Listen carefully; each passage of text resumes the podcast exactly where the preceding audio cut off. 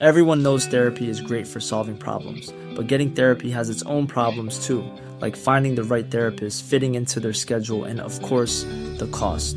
Well, BetterHelp can solve those problems. It's totally online and built around your schedule. It's surprisingly affordable too.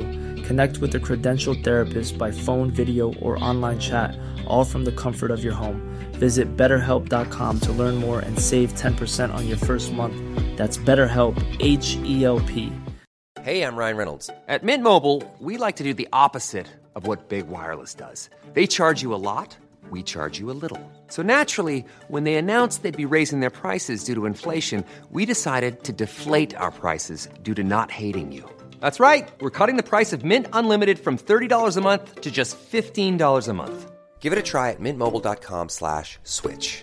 $45 upfront for three months plus taxes and fees. Promote for new customers for limited time. Unlimited more than 40 gigabytes per month. Slows. Full terms at mintmobile.com. Pour, un peu pour tous. C'est ce qui est un, un peu bien démontré avec euh, du côté du film de Notre-Dame. Oui, parce que... Euh, Oui, c'est vrai Ah, que le, le lien euh, que tu donnes, que tu dis, c'est vrai que ça a vraiment beaucoup de sens. Oui, oui, oui. Parce que le livre de Rancia, en fait, il a été écrit par qui au départ, le sais-tu? Par plusieurs personnes. C'est dans, dans le fond, c'est des, des écrits qui ont été récupérés et euh, c'est une, euh, une une fondation euh, qui a commencé à, à tout récupérer et à traduire en plusieurs langues. Parce que le livre de Rancia est, est traduit en tellement de langues, tout autant euh, quasiment la Bible. C'est c'est un des livres qui est le moins mentionné, mais qui qui a été vendu quand même à, à bien des endroits. Là. Eh bien, on apprend, mais merci, je ne connais pas du tout. Par contre, euh, non, en fait, ce que je sais, attention, Ad- Adrien, il faisait euh, ce qu'il vivait. quoi. En fait, voilà, donc Oui. il avait ses communications. euh, c'est tout. En fait, c'est tout ce que je peux savoir. Donc après, par contre, il y a autre chose. Mais dans le sens technique, en fait. Euh, parce que comme il y avait plusieurs races, plusieurs langages, plusieurs, quand je dis langage, c'est langue. Donc en fait, ce que j'ai compris, il y avait une sorte de centre de communication, en fait, qui, euh, donc les communications passaient par là pour traduire, en fait, euh, d'une part dans le sens de langue, et d'autre part, qui était beaucoup plus compliqué, c'était quelque part par rapport à lui, parce que les informations parfois sont trop compliquées à dire.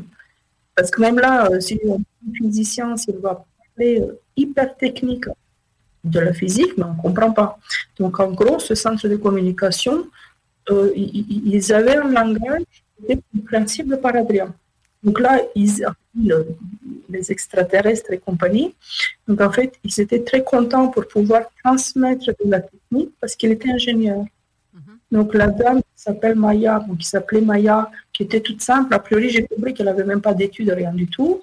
Donc on ne pouvait pas du tout lui transmettre l'information parce qu'elle comprenait vraiment rien du tout.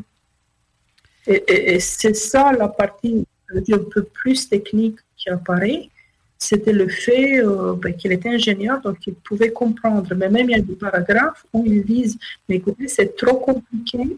On fait nous aussi une analogie pour que vous arrivez à comprendre à peu près. ben, ça me fait Parce pas. que c'est pareil. Ah, pardon. Mais ça me fait penser à un passage du livre où ce qui dit qu'il y a des obst- un obstacle psychologique très difficile à atteindre ceux qui se lancent dans la voie du développement spirituel.